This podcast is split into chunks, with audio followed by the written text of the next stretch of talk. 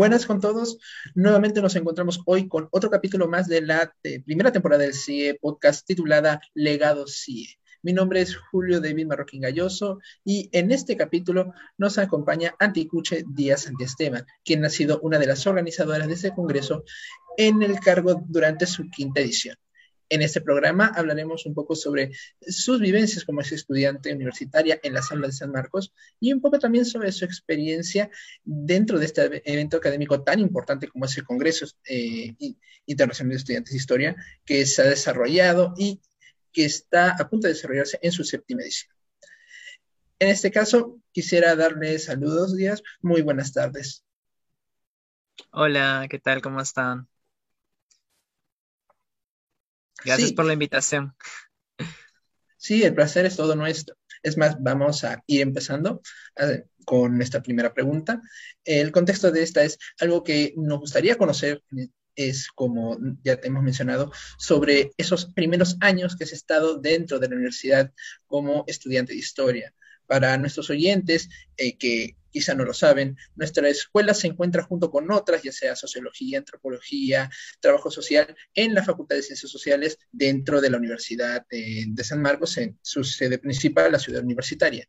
Mucho se habla de esta experiencia de convivir con otras escuelas y facultades y cómo estas marcan a todos los estudiantes sanmarquinos. Así que nos gustaría saber cómo es eh, ¿cómo viviste esa experiencia eh, a través de esos años en la universidad, en pregrado? ¿Y cómo crees que esta cercanía entre disciplinas ha, marcado tu propia formación como persona?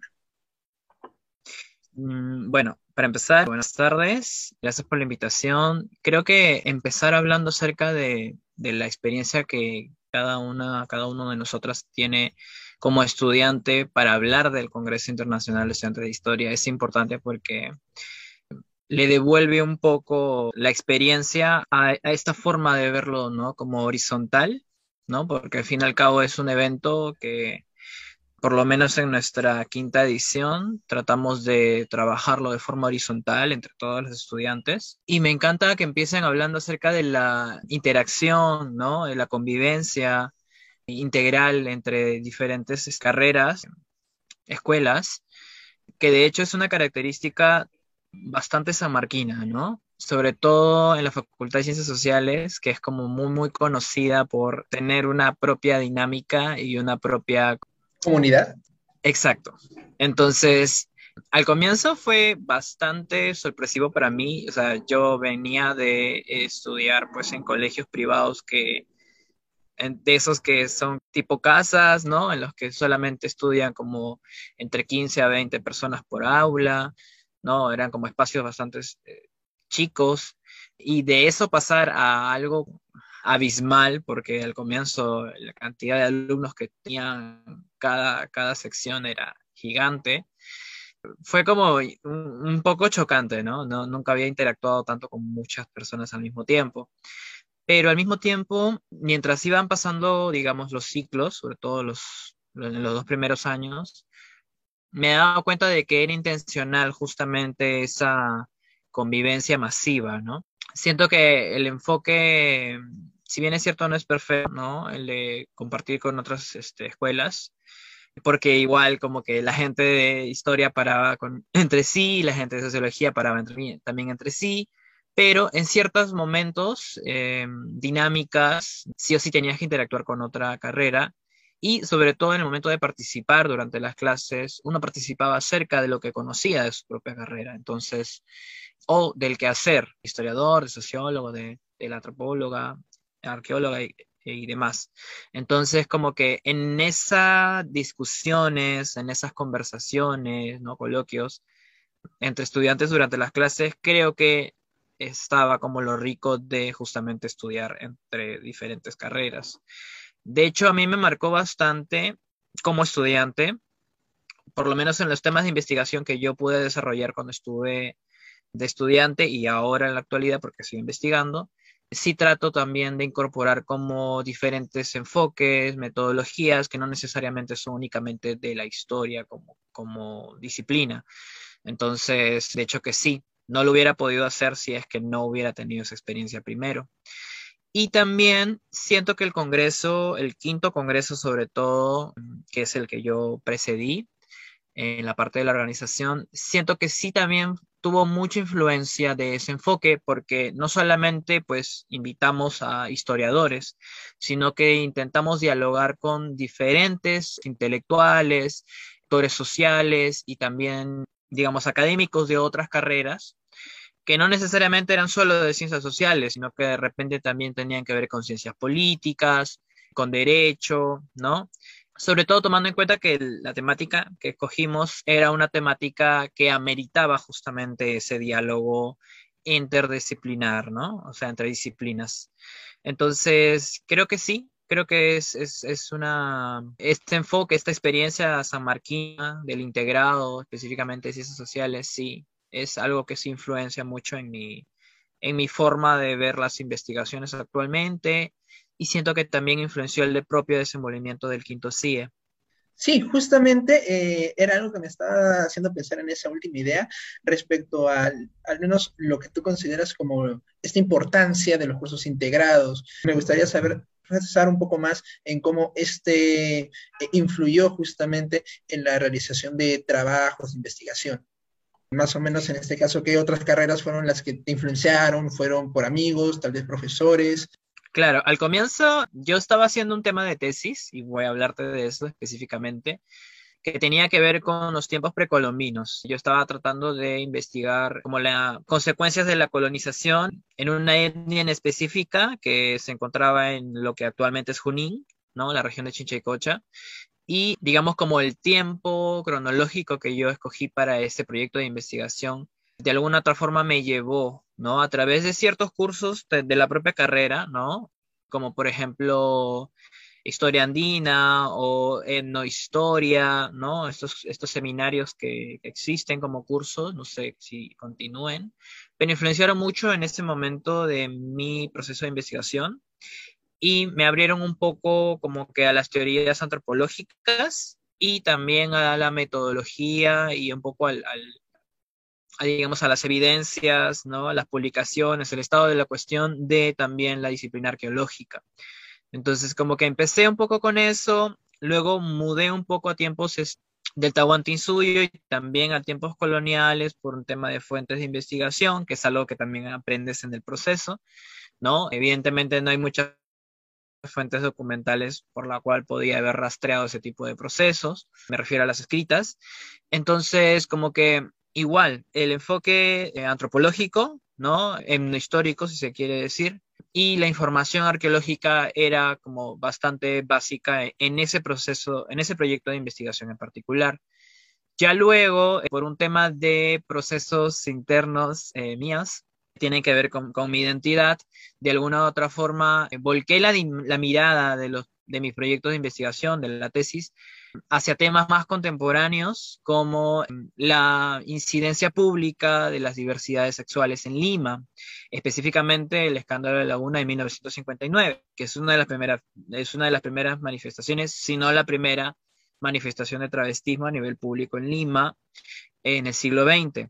Entonces, al llevar un poco ese salto cronológico de investigación, me acerqué a otro tipo de disciplinas que no necesariamente incluso son ciencias sociales, como por ejemplo la literatura y también como el arte curatorial, porque son dos espacios en los cuales, digamos, este evento, el escándalo de la laguna, ha sido bastante graficado y bastante investigado. Entonces, sí o sí tenía yo que abordar también eh, la lectura y la revisión y el diálogo con estas disciplinas que no necesariamente eran la histórica, pero sí mantuve como la esencia con respecto a las fuentes y con respecto a, digamos, cómo iba yo manejando los conceptos, en este caso acerca de imagen en prensas, ¿no? Un poco, un poco hablando acerca de historia de las ideas, ¿no?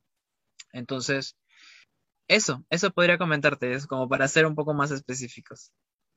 Sí, y justamente, ya sea en este caso que inicialmente tomaste casos precolombinos y que hubo este salto, a, bueno, lo que es ya historia del siglo XX, en especial con este enfoque de tema que tú haces que realmente es bastante interesante, eh, ¿tú cómo consideras en este caso tan, qué tan importante han sido los centros de estudiantes como espacios de debate para justamente no solo escoger el tema, el tema inicial o el cambio, sino también eh, bases, no sé, digamos, fuentes, digamos, argumentos que pudiste usar en tus investigaciones?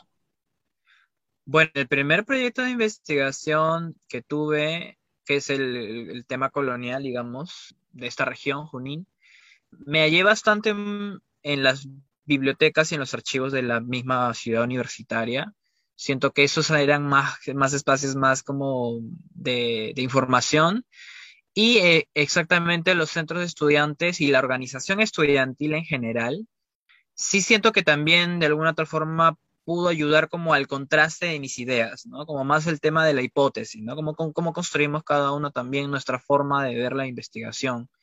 Entonces, siento que en esa parte, ¿no? En la parte como del proyecto en sí, la hipótesis que uno iba planteando, la pregunta de investigación y todas esas cosas como específicas, sí siento que el espacio del centro de estudiantes ha sido un espacio idóneo, ¿no? O sea, para discutir, para contrastar, o sea, ahí, encontraba estudiantes tanto de bases avanzadas como de primeras bases y mm, estudiantes que también no necesariamente yo conocía de cercanía, pero a través de hablar acerca de temas de investigación podíamos tener un acercamiento y podía yo también aprender justamente de fuentes, de autores, de otras referencias que de repente mi propia búsqueda no tenía.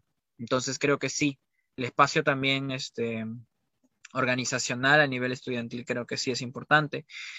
Para el otro tema de tesis que trabajé, que fue un poco más tardío, fue, de hecho, el cambio de tesis lo hice en los dos últimos años, no, en el último año, o sea, en los seminarios del último año, y como que en el último año tú ya estás como no tan cercano a los espacios, digamos, de centro de estudiantes como, digamos, al comienzo, ¿no? Ya tienes, estás haciendo prácticas, digamos, ya estás haciendo como prácticas preprofesionales en algunos casos y en otros casos ya estás trabajando en algún lugar. Entonces, ese fue mi caso. Yo cuando cambié la investigación o el tema de investigación, estaba trabajando justamente en, bibliotecas, en archivos, ¿no? Fuera de la ciudad universitaria. Y en ese momento, de alguna otra forma, lo que más me ayudó un poco a, a tratar de entender, o mejor dicho, a tratar de como ver cómo plantear este nuevo tema de investigación eh, que es acerca de las diversidades sexuales, me ayudó otro tipo de organización estudiantil que también existe en San Marcos, que es una organización extracurricular. Es justamente la presencia del colectivo Versiones, que es el colectivo de diversidad sexual San Marcos. Todavía sigue existiendo. En ese momento, para mí fue un, un cambio de paradigma total. También influye mucho en mi proceso personal, individual. Y sí siento que me ayudó bastante a, digamos, sopesar o, digamos, darme cuenta de la importancia que tenía también el tema eh, que yo iba trabajando a un nivel social.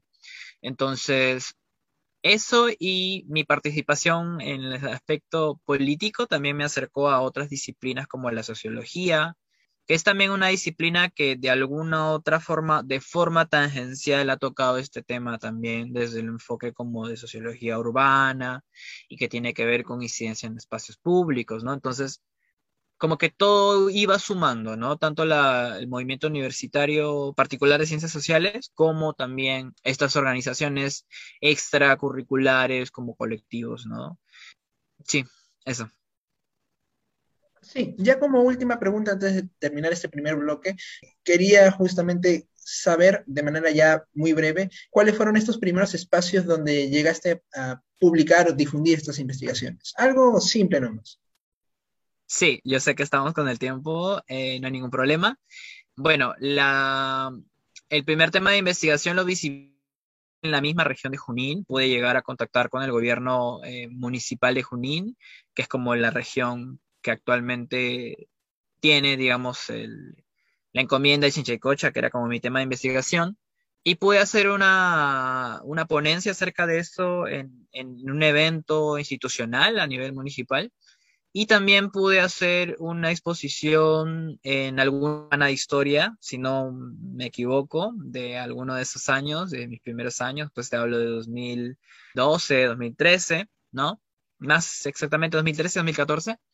Y eh, sobre el segundo tema de investigación, sí tuve la oportunidad de publicar en una revista universitaria, que es La Ortiga, que es una revista de sociología, o mejor dicho, que estaba siendo impulsada por estudiantes de sociología, y que de alguna otra forma propuso un tema, eh, que es el tema gigante del género, en el cual yo eh, pude publicar un, artículo de investigación bastante general, pero específico, donde iba presentando como las diferentes formas en que se representaba esta incidencia pública de travestismo en la prensa limeña de los años 59 en Lima. Entonces, sí, me ayudó bastante ese espacio y posteriormente el mismo Congreso de Estudiantes de Historia, el sexto CIE, también me permitió exponer mi propia investigación de tesis, ¿no? Que es la misma, pero ya desde un poco más, un enfoque más como quizás eh, social, ¿no? Entonces sí, de todas maneras me ha ayudado mucho también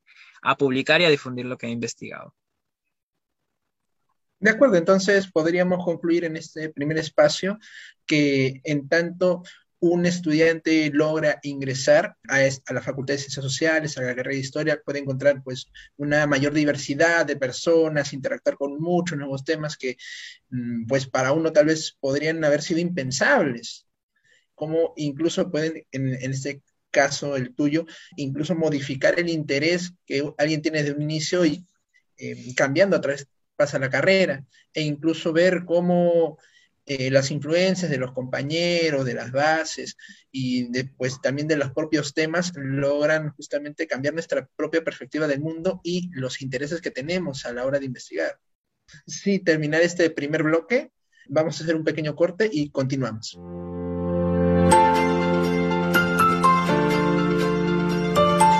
Estamos de vuelta con el podcast CIE. Nuestra invitada, Anticuche Díaz Esteban, ya nos ha hablado un poco sobre su experiencia como exalumna de historia en las aulas sanmarquinas. En esta segunda parte de la entrevista quisiéramos conocer justamente sobre tu participación cuando eras estudiante en estos eventos académicos, en especialmente el CIE, que es justamente el enfoque que le estamos dando. Muchas personas cuando, bueno, son alumnos de la universidad tienen esta mente en participar en congresos, ya sea como asistente, algunos ayudantes o incluso ponentes u organizadores. En este sentido, no sé si nos podrías contar cómo iniciaste tu experiencia en este tipo de eventos académicos y cómo llegaste justamente a formar parte del CIE. Bueno, de hecho yo en los primeros años sí participé de algunos congresos, o sea, sí entiendo esta, esta esfera de, de, importancia que sí tienen los eventos, no solamente porque son, digamos, momentos de exposición o de defensa de investigaciones, sino que también son espacios de encuentro, ¿no? De personas que están interesadas o en cierto tema o que comparten cierta especialidad. Entonces, sí, recuerdo en mis primeros años haber asistido a algunos congresos dentro y fuera de la ciudad universitaria. Y sí recuerdo que tanto como algunos de mis compañeros le daban como una importancia especial y pues uno también se sentía como importante, ¿no? Al momento de asistir a estos lugares porque además eran como espacios bastante formales, ¿no? Eh, como que el lenguaje corporal de las personas tendía a hacerlo algo como bastante especial. Entonces, sí, creo que sí eran como espacios importantes en mi formación eh, integral, ¿no? Universitaria. ¿Cómo terminé eh, o, o empecé a participar dentro de la organización del Congreso? Pues empecé específicamente en el anterior al que yo pude precedir en el cuarto CIE, que de hecho creo que es uno de los congresos que tuvo más este alcance a nivel de redes sociales, de universitarios de otros lugares de Latinoamérica y de alguna otra forma recuerdo haber estado en la comisión que precedí también en el quinto congreso, que es la Comisión de Relaciones Públicas. Me interesó más este aspecto porque no era mi fuerte el tema académico que estaba proponiendo en el cuarto CIE, que era justamente las relaciones bilaterales entre dos espacios continentales como Europa y América. Entonces, como que no me hallaba mucho en el tema y no me apunté al tema académico. Me sentía más cercana a las relaciones públicas debido a mi experiencia previa en el movimiento estudiantil. Yo fui consejera de facultad, bueno, consejero de facultad en ese momento, representante de historia, de hecho, en esa instancia, y a partir de esa experiencia representativa mm, política, ¿no? Dentro de la universidad, pude conocer un poco las dinámicas de las instituciones públicas y las dinámicas de ciertas instituciones que eh, están cercanas a San Marcos. Entonces, como que tuve un aprendizaje interesante acerca de gestiones, papeleo, documentación, archivo, que tenga que ver con justamente esos quehaceres. Entonces, cuando me encontré con la convocatoria del cuarto CIE, me dije a mí misma, ok, relaciones públicas es algo que creo que sí podría hacer y en lo que creo que sí podría aportar. Entonces me metí y la presentación que tuvo Misael, que fue justamente el presidente del anterior congreso, bueno, del cuarto congreso también, me encantó, me, me encandiló, me sentí como hallada porque justamente lo que más me gustaba de esta comisión era que éramos como la carta de presentación del Congreso hacia otras instituciones, sean educativas, académicas, universitarias o no lo sean. Y también me gustó mucho el aspecto de importancia a nivel como presupuestal y económica de la comisión, porque pese a no nosotras bueno, nosotros manejar el dinero del Congreso, sí de alguna otra forma íbamos acortando la brecha o la meta que estamos tratando de lograr eh, a través de auspicios y relaciones institucionales, ¿no? Entonces, como que todo eso me, llamó mucho la atención desde el primer momento. Y de hecho, esa experiencia va a marcar de sobremanera la forma en que yo voy a tratar de organizar el quinto Congreso de Estudiantes de Historia. De hecho, también va a marcar el hecho de que me atreva a ser la bueno, el presidente en ese momento, porque de alguna otra forma mi experiencia previa me puso en la comisión en la cual estábamos como enterados de, de todos los detalles del Congreso, ¿no? O sea, como Misael era el presidente, las reuniones de relaciones públicas eran de relaciones públicas, pero terminábamos hablando de más detalles del Congreso porque Misael no solo tenía que ver esa comisión, sino también tenía que ver el resto, ¿no? De una forma como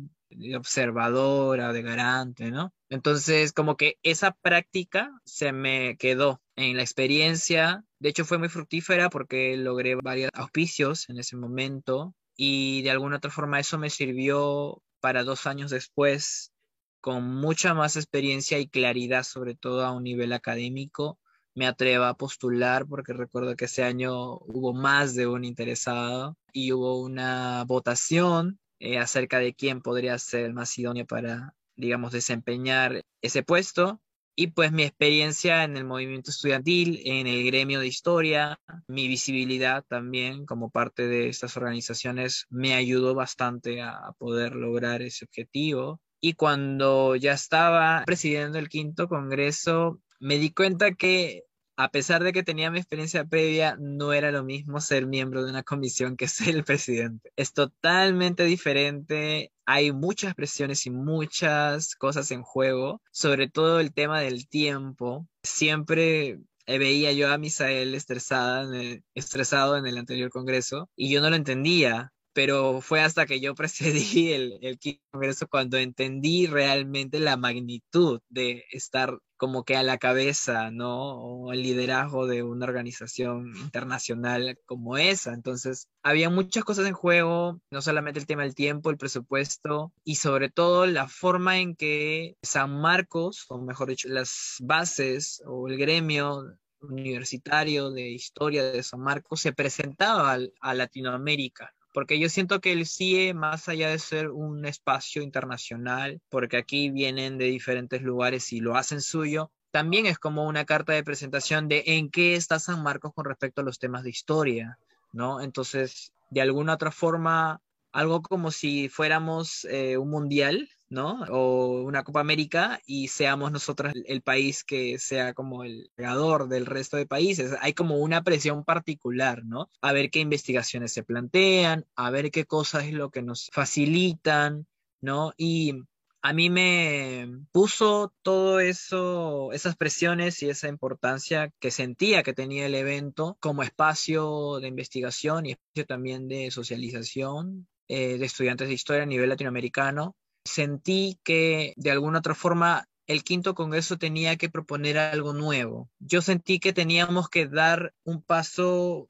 como adicional a lo que ya se había podido hacer, o sea, hasta lo que yo conocía del, cuarto y del tercero, que es como los congresos que estuvieron cuando yo era estudiante. De alguna otra forma, el espacio del quinto CIE no había logrado salir del todo de solamente círculos académicos únicamente de la disciplina histórica. Entonces, de alguna otra forma, con algunas excepciones, como invitados o moderadores, o mejor dicho, este, comentaristas, no habíamos podido salir de sola esa disciplina. Y está bien, porque es un evento de historia, ¿no? Pero digamos que yo quería, en base a mi experiencia como en el movimiento, interactuando con demás escuelas y también mi, prematura interés en, temas que también me acercaron a otras escuelas, esa experiencia me dijo a mí misma o me planteó el, me planteé el reto de hacer que el Congreso, el quinto, sea lo más interdisciplinario que se pueda. Sin dejar de lado lo principal que era ser el espacio idóneo para debatir temas históricos, ¿no? A nivel de estudiantes. Eso era lo básico. Pero sentí que ese reto me lo eché en base a proponer algo nuevo, como quizás atrevernos a salir un poco de, la escuela. Y de hecho el resultado fue una especie de intento de eso, ¿no? No voy a ser tan mezquina, mezquino de decir que lo logramos, porque evidentemente no estaban todas las disciplinas sociales reflejadas en el Congreso, pero sí siento que los temas que tocamos, como los de movimientos y conflictos sociales, que además en el contexto político del Congreso eran totalmente necesarios e importante tocarlos, porque estábamos en un gobierno de pseudo izquierda, ¿no? El Ollantumala, si no me equivoco, que había traicionado el voto popular y que en vez de seguir de cerca los procesos y las necesidades del pueblo o de los pueblos, ¿no? De regiones, estaba reprimiéndolas, ¿no? Estaba reprimiéndolas y no estaban tocando los conflictos que hasta ahorita se mantienen, que tienen que ver con el cambio climático, que tienen que ver con el poder económico en este país, con la existencia de una derecha radicalizada, conservadora, ¿no? Que son temas todavía seguimos arrastrando como problemáticas sociales. Sí, es algo que se da hasta el día de hoy. Eh, Ajá, entonces eh, como que el tema apremiaba que sí o sí tengamos que hacer el esfuerzo de conversar o dialogar con otras disciplinas, ¿no? Para resumir, en pocas cuentas, vemos cómo sí esta experiencia como de el CIE te ha ayudado no solamente a, a, ayudarte a comunicar, has tomado ya posición desde el CIE anterior, el número 4, justamente aportando desde las relaciones públicas, eh, que justamente hay varios de nosotros que estamos aquí presentes dentro de esta área, estamos justamente también comunicándonos con todos, es algo que también quisiéramos consultarte eh, dentro de, este, de esta entrevista, que vamos a continuar a, en, a continuación, y pues sí, nos parece curioso justamente cómo todo esto ha sido una especie de preámbulo para el siguiente espacio, el contexto, eh, estas inspiraciones de los, de los CIEs anteriores y qué se pretende hacer justamente en ese quinto CIE. Así que al menos ahorita vamos a hacer un pequeño corte y vamos a continuar con el tercer bloque.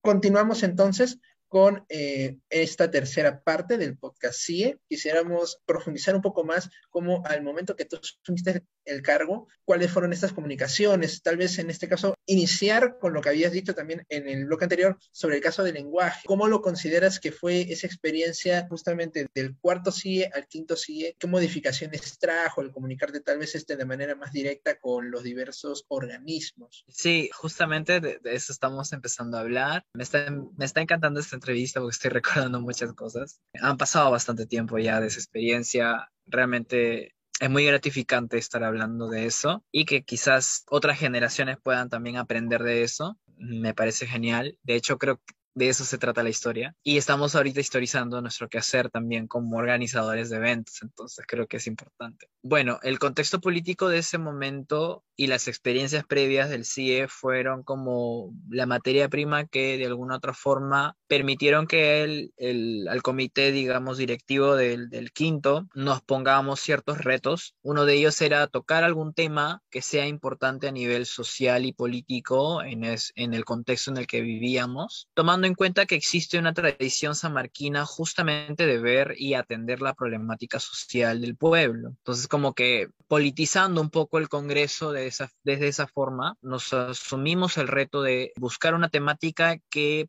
pudiera darnos a nosotras, a, a nosotras, a nosotros, como que el alcance necesario para el desarrollo del evento. Y con alcance me refiero a que haya gente que no necesariamente sea de historia y que vaya y se entere del Congreso. Porque el público latinoamericano lo teníamos con la convocatoria previa que siempre se hacía.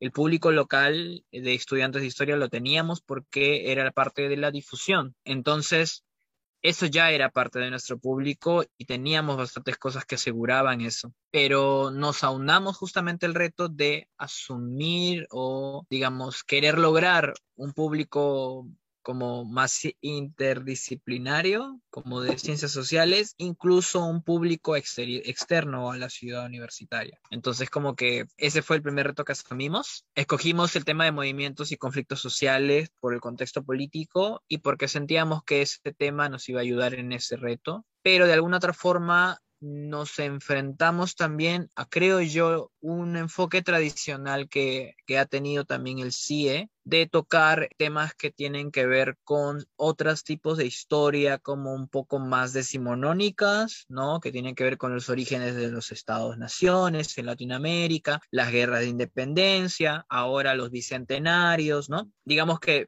choca, cuando yo llegué al, al, cuarto CIE, eso era el Vox Populi, ¿no? O sea, lo que se manejaba era que siempre el CIE tocara temas vinculados a esos. Entonces, cuando nosotros escogimos el de movimientos y conflictos sociales, hubo bastantes conflictos dentro de la organización porque no era un tema tradicional que se tocara dentro de un congreso y tuvimos que consensuar que la mitad del Congreso sería de esa temática y la otra mitad abordaría de todas maneras los demás temas que se solían tocar, ¿no? Como temas que tengan que ver con Estado, con nación, con justamente lo que estoy mencionando. Entonces, si pueden ver el programa, que de hecho hoy día lo estuve revisando para esta entrevista. Tenemos tres mesas magistrales, el lunes, miércoles y viernes, que es algo que mantuvimos del cuarto CIE los anteriores solamente habían tenido una mesa magistral al comienzo y una mesa magistral al final. El cuarto agregó un tercero.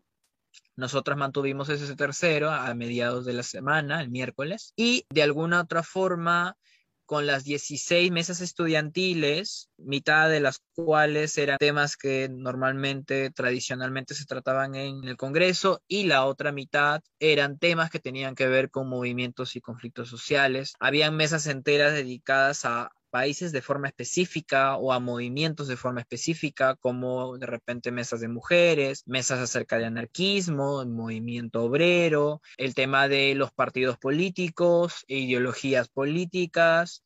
Entonces, como que pudimos tocar tangencialmente creo yo, más el tema de movimientos sociales que el de conflictos sociales, ¿no? Porque es lo que se presentó en esa convocatoria. Abordamos o intentamos balancear el tema de los conflictos sociales cerrando con la mesa magistral con ese tema, porque se habló mucho más acerca de conflictos sociales. Invitamos a antropólogos y a sociólogos. No recuerdo, solamente había un historiador en esa mesa, entonces como que intentamos abordar igual ese tema. En la mesa inaugural estaban las personas instituciones que nos apoyaron, como el LUM, que fue algo nuevo también en este Congreso. Antes de eso no habíamos tenido una relación con ese espacio. Era obvio que de alguna otra forma, al ser un espacio que tocaba temas que tienen que con conflictos políticos en los últimos años en el Perú, no resueltos además hasta ahora, tenía que haber sido un espacio sí o sí dentro de los cuales podíamos haber desarrollado nuestras actividades. Entonces,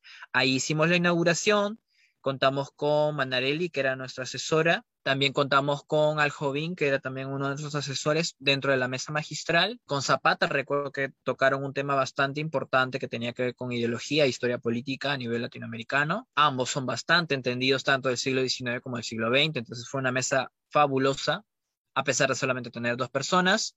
También tuvimos al representante del LUM y al representante de la derrama magisterial, que fue otra institución nueva que en nuestra gestión de alguna otra forma pudo ser parte tanto de los auspicios como también del programa, porque coincidía que justo en el año que hicimos el quinto CIE, la derrama magisterial cumplía 50 años y ellos apoyaron un poco la parte de los materiales de difusión y a cambio de eso nosotras, eh, nosotros le dimos un espacio dentro de nuestro programa para que hablen de su propia historia institucional. Entonces hubo una mesa dedicada enteramente a la historia de la rama magisterial.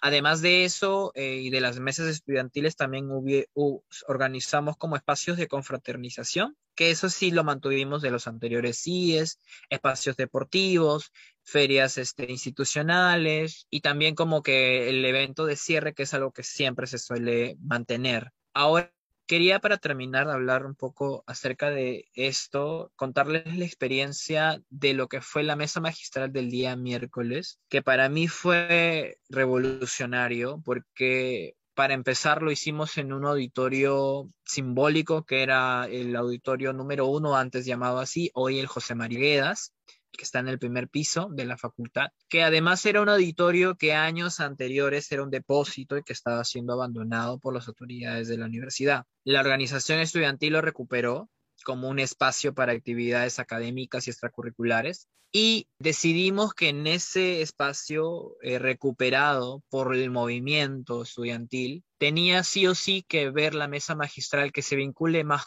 con ese ambiente. Entonces decidimos que podíamos invitar o hacer una mesa que tenía que escape un poco a los temas de intelectuales o académicos necesariamente, sino que trate de tocar como personas que hayan sido actores principales de historias, porque los conflictos y los movimientos sociales que tocamos eran más como del siglo XX, entonces habían bastantes personas que podíamos invitar y tuvimos la presencia de Héctor Bejar, de algún, de algún modo fue una presencia de aprendizaje tremenda y tocamos el tema de movimientos campesinos en los Andes, ¿no? Un tema bastante específico, pero que de alguna otra forma resultó y dio en el clavo con respecto a nuestros objetivos, porque pudimos tener la recepción y el alcance masivo de la gente en esa mesa en específico. O sea, pudimos contar medianamente cuántas personas habían en el auditorio y habían alrededor de 300 personas. Eso es algo que no había pasado antes con alguna mesa del Congreso hasta ese momento. Y de hecho, creo que de alguna otra forma se lo debíamos al tema que tocamos. Y invitamos eh, también a Hugo Blanco, que fue como la joya de la mesa, porque él compartió realmente su experiencia como actor social también de esos años. Y tuvimos a Hugo Neira. Ninguno de ellos era historiador, pero, y de hecho, mucha gente como cuestionó un poco el enfoque que le estábamos dando al evento por eso. Pero que queríamos, como lo dije, eh, asumir retos, cosas que no habíamos hecho antes como organización. Y esa mesa realmente reflejó la importancia y lo potencial que es un poco a veces salirse de lo que es tradicional. Entonces había gente hasta parada y sentada en el suelo porque ya los asientos estaban totalmente ocupados. Duró más de lo que tenía que durar. Fue realmente bastante impactante incluso para nosotras mismas y es lo que más recuerdo de forma bonita de ese congreso. Sí, hasta ahora toda esta experiencia es bastante interesante, bastante enriquecida con información que eh, yo sé que muchos de nuestros oyentes van a sentirse interesados y justamente en este contexto de cambios, de retos que has mencionado, quisiera saber cómo fue esta relación principalmente con el contexto de los auspicios. ¿Hubo algunos conflictos con este cambio de, pues, digamos, temas generales que tú misma has dicho respecto a temas comunes de historia que representan al país, los eh, conflictos sociales? ¿Cómo fue ese proceso de, de conseguir esos auspicios, patrocinios, apoyos. Sí, fue un poco distinto, no lo voy a, digamos, negar. Tuvimos muchos menos auspicios que el cuarto CIE. Siempre me gusta compararlo con, con esa experiencia porque siento que muchas personas que estuvimos en el cuarto también estuvimos en el quinto, pero esta vez en la dirección.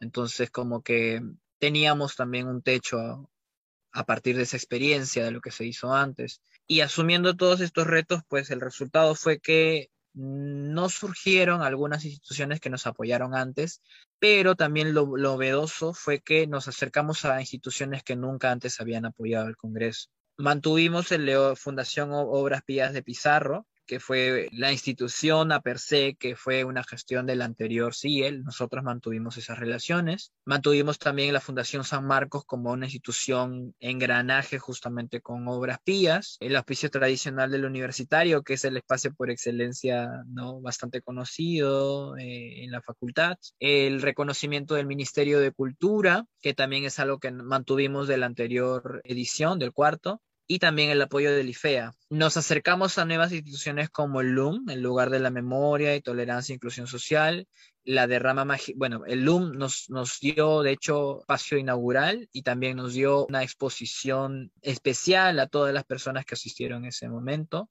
en el Congreso. La derrama magisterial nos brindó eh, materiales básicos para el Congreso. Hicimos una mesa a partir de su historia y también pudimos contar con la exposición fotográfica de la conexión de una de las colecciones que hablaba acerca del conflicto armado interno que si no me equivoco es el Yuyashkani si no me equivoco, gracias a la Defensoría del Pueblo, quienes son los que tienen, digamos, el patrocinado de la exposición. La hicimos, hubo bastantes conflictos a nivel institucional, sobre todo al momento de ingresar las piezas, o sea, fue como muchas taras y muchos peros en las, de parte de las autoridades de la facultad y se entienden de alguna otra forma porque pues a nadie le gusta tocar el conflicto armado interno en eventos académicos, incluso en eventos académicos donde deberíamos estar hablando de esos temas, incluso en esos espacios existe un tabú. Rompimos ese tabú con esa exposición y fue realmente muy interesante. También pudimos tener el auspicio de eh, Lumbreras eh, Editorial, que es, eh, digamos, una institución muy cercano a las academias de César Vallejo, ¿no? Y Aduni. Nos apoyaron también con temas de materiales de prensa. Contamos con el apoyo de la Coordinadora Nacional de Comercio Justo del Perú, que es una coordinadora muy cercana a organizaciones comunales, comunitarias en el interior del, país. Ya habíamos conocido de esta organización a partir de un curso que tuvimos con, con Montoya, eh, por lo menos mi base. Y yo había hecho una investigación de esta institución y en base a lo que conocíamos que ellos tenían, pudimos conseguir un auspicio de café. Eh, aseguramos el café en todo el evento gracias a ellos y un café orgánico y además en base a eh, el reconocimiento real del trabajo ¿no? de las personas que producen el café y no el sobreexplotado. Y eh, hago todos estos detalles porque siento que a pesar de ser pocos auspicios, siento que tenían un sentido con respecto a lo que estábamos tratando de hacer. Y mm, a pesar de que fue uno de los, de los congresos más austeros, creo que los resultados fueron totalmente positivos. O sea, fue como invertir un poco menos, ajustar un poco, pero lograr objetivos y retos que nos habíamos planteado como organización. Creo que me quedo con eso. Sí, justamente hemos llegado al tiempo para hacer el corte, pero antes de ello quisiera justamente concluir esta parte. Me ha parecido muy interesante todo lo que nos has dado toda esta información, todos estos datos realmente son de alta importancia, justamente eh, en el sentido de que nos has mencionado de que este quinto se se diferencia de los anteriores que se habían realizado respecto a esta visión y me ha parecido curioso este, esta interacción con los nuevos auspicios que han venido, al menos en este caso podemos concluir que este quinto CIE que trajo cambios, que ha permitido justamente la llegada de momentos especiales, como justamente nos de los conflictos sociales, en especial de Hugo Blanco. En este caso podríamos concluir, hacer el corte ya en este momento y continuar en la siguiente parte.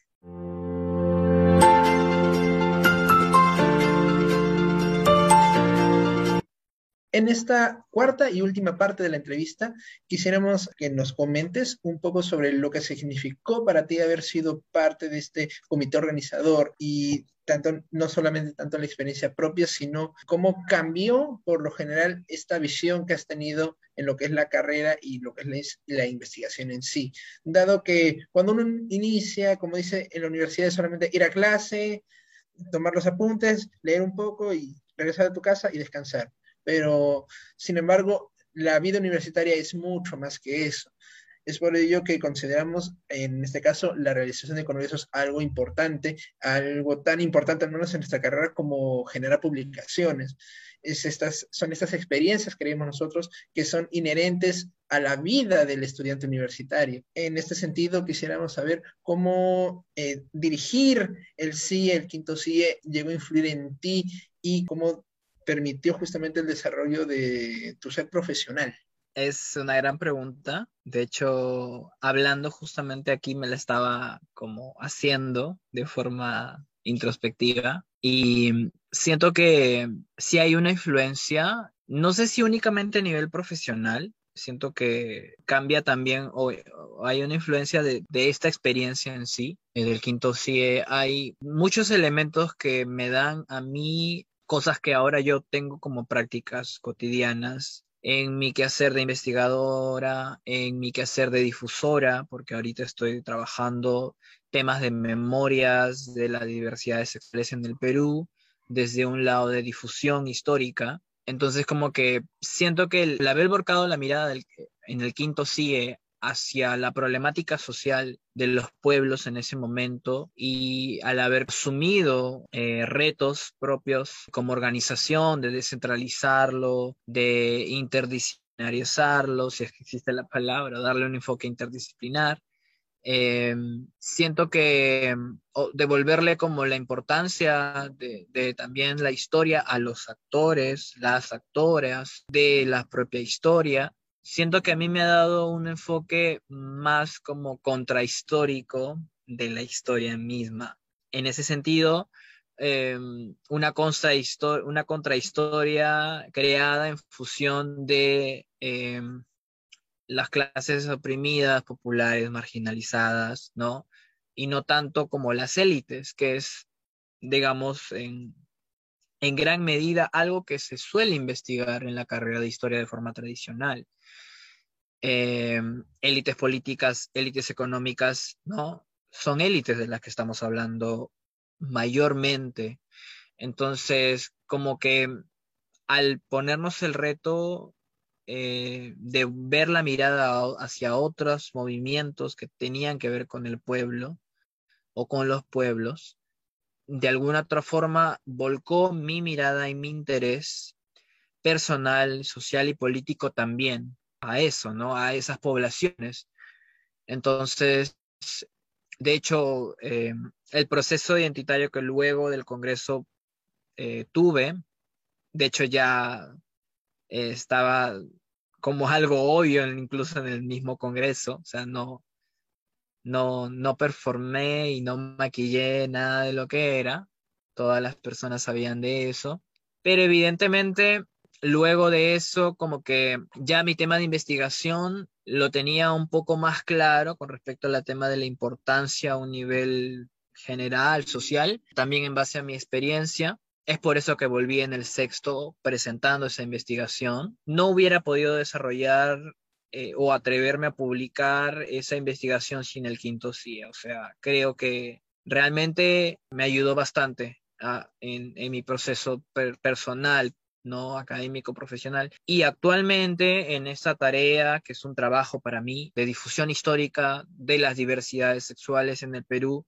no para historiadores, eh, sino para personas o población o comunidad LGTB en el Perú, o sea, comunidad de las diversidades sexuales en el Perú. Esa tarea a mí me, me llena un montón, me siento muy realizada, siento que realmente es una utilidad que yo le estoy dando a lo que yo pude estudiar y lo que pude aprender. Y siento que también se lo debo gracias a esta experiencia, ¿no? Sobre todo la forma horizontal en que mantuvimos la organización, a pesar de haber cargos, a pesar de haber responsables, siempre mantuvimos una idea de horizontalidad hacia el resto de personas, porque todos éramos estudiantes, todas éramos estudiantes, y también esta sensación o esta concepción de que existe una comunidad, ¿no? En este caso de historiadores, me permitió a mí pensar también las diversidades sexuales como una comunidad y sentirme parte de ella. Entonces ya no estoy tanto en espacios académicos, de hecho me he alejado un poco de ellos. Tiene que ver con mi proceso de transición, evidentemente, pero los recuerdo con mucha nostalgia y con, con, mucha, con mucho orgullo, porque sí siento que influenciaron mucho en, lo que yo puedo trabajar ahora. De hecho, ahora estoy un poco más interesado de forma autodidacta en temas que tienen que ver con activismo y literatura. Eso es algo nuevo, ¿no? Y pues nada, eh, en esas estoy, igual siempre con una perspectiva histórica, siempre con una perspectiva de realidad social, y que es algo muy característico de San Marcos, ¿no? En general, estudies lo que estudies, algo de historia te vas a llevar, estudies lo que estudies, algo de realidad vas a conocer. Muy bien, de acuerdo. Antes de cerrar el podcast en general, queríamos consultarte respecto a qué planes y proyectos tienes en el futuro o en qué proyectos o actividades has estado involucrado últimamente en este contexto de pandemia. Sí, sí, yo gustosa de comentarles porque también me permite que la gente conozca un poco de lo que yo vengo trabajando. Pues yo ahora estoy preparando mi segunda publicación, digamos, de forma autodidacta me he volcado a publicar poemarios. Eh, tengo mi primera publicación que es de enero, de, enero de 2020, justo antes de la pandemia, que es como una recopilación de mi experiencia testimonial, ¿no? De, de mi proceso de transición y todo esto atravesado justamente por lo que mencionamos, ¿no? Todo esto atravesado por las injusticias sociales, la desigualdad, el escenario bastante complicado a nivel social que tiene nuestro país. Entonces como que el poemario está atravesado también por eso. Y este segundo poemario es algo más íntimo. El primero se llama Vientre, este se llama Zunku. Es algo más íntimo y es, es una renovación de votos, si se quiere decir, porque en cierto momento estaba como muy renegada del movimiento social en general, como que ya no creía mucho en las cosas que, se podían conseguir a través de la lucha social, estuve así un tiempo, pero este poemario va a ser como una renovación de votos a nivel público, porque habla acerca de la lucha social, lo importante que es la resistencia cotidiana, no solo de las diversidades sexuales, sino también de las mujeres y del pueblo en general. Y estoy ahorita trabajando, porque ya lo de Zunco ya está en la imprenta ahorita. En dos semanas tengo la presentación, justamente el viernes 24 de este mes tengo la presentación en un espacio cultural del centro de Lima, que es La Promesa. Por ahí en mis redes sociales se pueden enterar de esa presentación. Y ahorita a la par de eso estoy trabajando en mi tercera publicación, que es una publicación histórica, tengo que decirlo, es una publicación histórica. Hace tiempo que no hacía algo de eso, desde la publicación en La Ortiga y otra publicación que tengo en una revista de una universidad de Vasco, donde pude historizar un poco el movimiento LGTB en el contexto de los últimos años, ¿no? La revista se llama EOLES, ¿no? Tengo el enlace también en mis redes sociales, por si alguien quiere chequearlo. Además de esas dos publicaciones, que son como de historia, no había tenido la, la idea de publicar algo histórico. Eh, así que creo que todo tiene un sentido también, sobre todo con, e, con, esta entrevista en este momento, que estoy como en un proceso de investigación. Voy a publicar un texto de relatos y biografías históricas de lo que hemos llamado ancestras, apus y hermanes, que es como estamos concibiendo a diferentes personajes elementos identitarios, aportes culturales o comunidades eh, de personas diversas que han existido a lo largo y en diferentes momentos de la historia del Perú, desde tiempos precolombinos, pasando por el virreinato, el siglo XIX, el siglo XX y hasta la actualidad. Entonces, el objetivo de esta publicación es un poco reivindicar las identidades diversas y disidentes como parte de la historia Mm, no sé si nacional, pero sí parte de la historia popular, parte de la historia andina, parte de la historia del pueblo, ¿no? De las clases oprimidas y también eh, de alguna otra forma tiene como objetivo visibilizar con nombre propio, porque hay mm, por lo menos 13, 13 de esas historias que tienen nombre propio, justamente la parte de las biografías, los demás son como relatos históricos, ¿no? de colectivos o, o etnias o comunidades que tenían prácticas disidentes o diversas a nivel sexogenéricas, pero estas 13 historias que son como biografías, historias de vida, eh, de personas que están vivas todavía y personas que ya no lo están, tienen como objetivo también como ponerle una cara a nuestra colectividad, que de hecho es algo que, que el movimiento ahorita LGTB en el Perú está haciendo, ¿no? En el mar del Bicentenario. Estamos nosotras también reivindicando quiénes son las travestis, quiénes son las maricones, quiénes son las lesbianas del Bicentenario. Entonces, hay bastantes proyectos de investigación de personas diversas tratando de abordar eso de una perspectiva histórica, social. Nuestra visión personal es algo más como comunitario, una especie de historia cultural, ¿no? También historia como de biografías, ¿no? Las historias de vida, como microhistorias, si se quiere decir, y que tienen pues este, objetivos evidentemente reivindicativos, políticos, sociales, evidentemente. Entonces, eso es algo que ahorita estoy, ¿no? En ese proceso. De hecho, voy tres años consecutivos dedicándome a la difusión histórica de temas que tienen que ver con la diversidad sexual, a través de publicaciones, a través de entrevistas como estas, a través de campañas, fanzines y sobre todo a través de un taller que me permitiría, para con eso termino, difundir también en esta oportunidad, que es el taller de memorias transbicentenarias, que en este momento estoy dictando de forma virtual a más de 20 personas eh, de la comunidad, ¿no? Y que están como cada vez maravilladas, maravilladas, maravillados de conocer su propia historia y de darse cuenta que no necesariamente somos una agenda extranjera, o que somos una moda del siglo XXI, o que somos un lobby de cierta élite, ¿no? La diversidad sexual es mucho más que eso. Y yo estoy aunándome la tarea con la difusión histórica y ahora con la publicación que estoy preparando de luchar por disputar esos discursos y esas formas de ver a la diversidad sexual, que ayudarían mucho, ¿no? Ayudarían mucho también para entender a la comunidad actual, ¿no? Y lo digo para el resto de personas. Igual, Giuseppe Campuzano, que es una travesti que se aunó a la tarea de recopilar a nivel histórico todo esto y como evidencias a nivel histórico de la disidencia sexual, diversidades sexuales, es una persona que ha hecho historia, no estudiando historia, y como que es base para mí y para, digamos, el trabajo que estoy tratando de hacer ahora. Sí, todo es están interesantes los proyectos. Yo sé que varios de los que están aquí presentes y los que van a escuchar todo esto eh, van a sentirse interesados también en el tema. Considerando también la situación en la que estamos, eh, se va a aprovechar mucho seguro los recursos virtuales.